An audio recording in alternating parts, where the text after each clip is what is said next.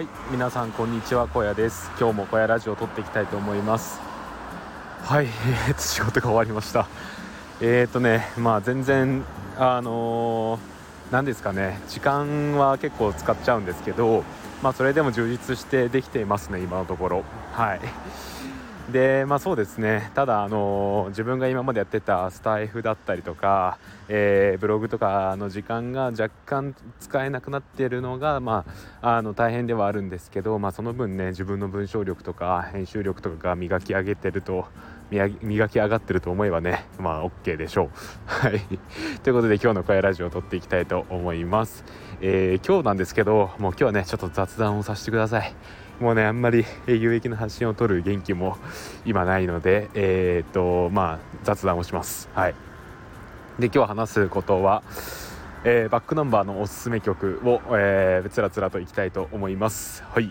でねこれなんで話そうかと思ったかというと、えー、成田さんがですね、えー、ツイッターで、えーと、僕と、えー、宇宙さんが、えー、バックナンバーの話をしていて、まあ、それを機にまた聞くようになったらちょっとハマったみたいなことを言ってたので、まあね えーと、ここでバックナンバーの話をしたいと思います。でねあのまあこれを言っといてなんでなんなんなんですけど、まあ、僕の中でのバックナンバーのピークはもうすでに去っちゃってるんですよね。えーと僕のねバックナンバーのピークで言うとやっぱ高校から大学12年まあもうちょっといくかな。高校から大学生までですかね。大学院になってからあんまり聞かなくなっちゃったんですけど大学までは結構聞いていました。はい。なのでまあ結構幅広くバックナンバーを知ってるんじゃないのかなと思っています。でねなんかバックナンバーの曲って結構恋愛系の曲が多いと思うんですよね。でなんかそういう恋愛系の曲がなんだろうな。あの昔ほど刺さんなくなってきたっていうのも聞かなくなった理由にはありますね。うん。まあ、ただそうは言いつつも、えーと、バックナンバーの曲自体は結構好きなので、えー、うんあのまあ聞き返したりするとあああの当時ああだったなとか思い返したりするので、まあ、たまに聞くことはあります。はい、という中で、えー、まあえー、長くなったんですけど、えーと、とバックナンバーのおすすめ曲をいくつかおすすめ、えー、紹介したいと思います。えー、まずはですね、えーと、シンパシーですね、えーと、これは前宇宙さんとスペースで話した時も言ったんですけどこのシンパシーはマジで神ですね。はい。あのー、もう本当に昔のアルバムで「逃した魚」っていうえー、本当にインディーズ時代かな。バックナンバーがまだメジャーデビューしてない時のアルバムの収録曲なんですけどもうこのねシンパシーはマジ神ですね。はい。あの、YouTube にねシンパシーあると思うんで聞いてみてほしいんですけどそれとあとはね これはまあラジオだからいいかなって思っちゃうんですけどあのシンパシーの YouTube でリアレンジバーってやつか多分調べると出てくると思うんですよ。それもぜひ聞いてほしいですね。こっちはですねあのバックナンバーのアルバムの特典に収録されてる曲なんですけどあまあどういうものかっていうと、まあ、昔収録した曲をもう一回収録しましたよ。再収録しましたよってやつなんですけど、まあ、これがもうめちゃくちゃに良いのでちょっと聞いてみてほしいですね。うん。そう。であのバックナンバーのシンパシーすごい歌詞もいいしなんかなんですかねリズムとかメロディーもいいので聞いてみてください。はい。で、えー、2つ目が、えー、2つ目におすすめするのがヒロインですね。うん。ヒロインもめちゃくちゃいいですね。あのー、僕はねもともとヒロインからバックナンバーを知って聞くようになったんですよ。でヒロインってねあの JR 好き好きってあの JR の冬の時期にやるとやる CM の主題歌なんですけど、まあ、広瀬すずが出ている、え CM に当時使われてたやつですね。僕これを高校生の時に聞いてなんていやなんてすごい曲が出たんだって震えたのを覚えています。はい。当時ねあの受験期で高3だったんですけどまあそのヒロインが良すぎてもうずっと聴いていたのを覚えていますね。うん。まあ、特にサビがすごい良くてうん。あのまあちょっと言うのは恥ずかしいんで言わないんですけど、まあ、とにかくサビが、え、心に響くそういう曲ですね。うん、で、まあ、サビって、まあ、その A メロの後のサビ B メロの後のサビっていうのかな？あの、まあ、1番の後のサビ2番の後のサビみたいな感じで、まあ、ちょっとずつそのサビのニュアンス変わってくるんですけど、まあ、全サビいいですね。で大サビもいいということでねもうぜひヒロインは聴いてほしいです。はい。で3つ目の曲。3つ目の曲で言うと、うん、世田谷ラブストーリーをおすすめしたいですね。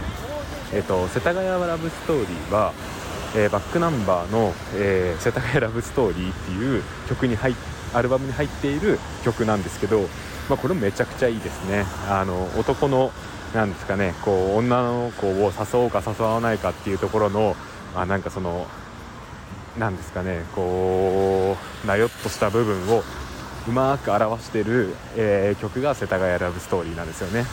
でこの世田谷ラブストーリーはなんかショートドラマみたいな感じで YouTube でこれは公式にあるのでぜひそれを見てみてほしいですね。うん。あの公式でなんかその世田谷ラブストーリーの歌詞に合わせて、まあ、こういうことが起こってるんだよみたいなのをね伝える、まあ、ドラマがあるんですけど、まあ、それもめちゃくちゃいいので、えー、と見てみてください。なんかあの有名な女優が出ていますね。ちょっと名前を今忘れちゃったんですけど出ています。はい。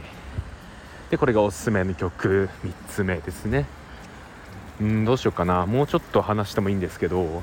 えっとそうですね。バックナンバーでおすすめの曲。そうですね。最近のもので僕が一番最近まで聴いてた曲で一番好きなのはえー、っとオールドファッションですね。バックナンバーのオールドファッション好きですね。これはドラマの主題歌で「大恋愛」っていうドラマがあって僕当時それすごい好きで見てたんですけどその大恋愛の主題歌ですね。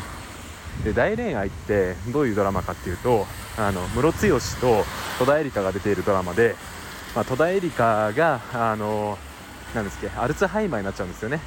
でアルツハイマーになっちゃって、まあ、どんどんだんだん忘れていっちゃうと。っていう中で、えーと、ムロツヨシと、まあ、恋に落ちていろいろあるって話で、まあ、結構それだけ言うとベタな話だなと思うかもしれないんですけど、まあ、これめちゃくちゃいいんですよね。うん、で、まあ、大恋愛のドラマに合っていたすごい、えー、めちゃくちゃいい歌詞なので、まあ、このオールドファッションぜひ聴いてほしいですね。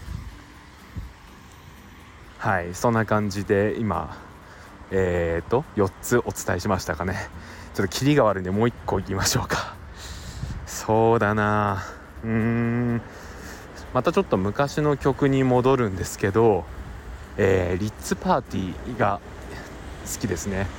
あーでもどうしよう。リッツパーティーも好きなんですけどうーん風の強い日も好きなんですよね。うん。あのまあちょっとどうしようかな。風の強い日にします。リッツパーティーはねちょっとちなみに言っとくとなんかその恋人ができて、まあ、幸せみたいな曲なんですよね。うん。でこの曲もすごいいいんですけど。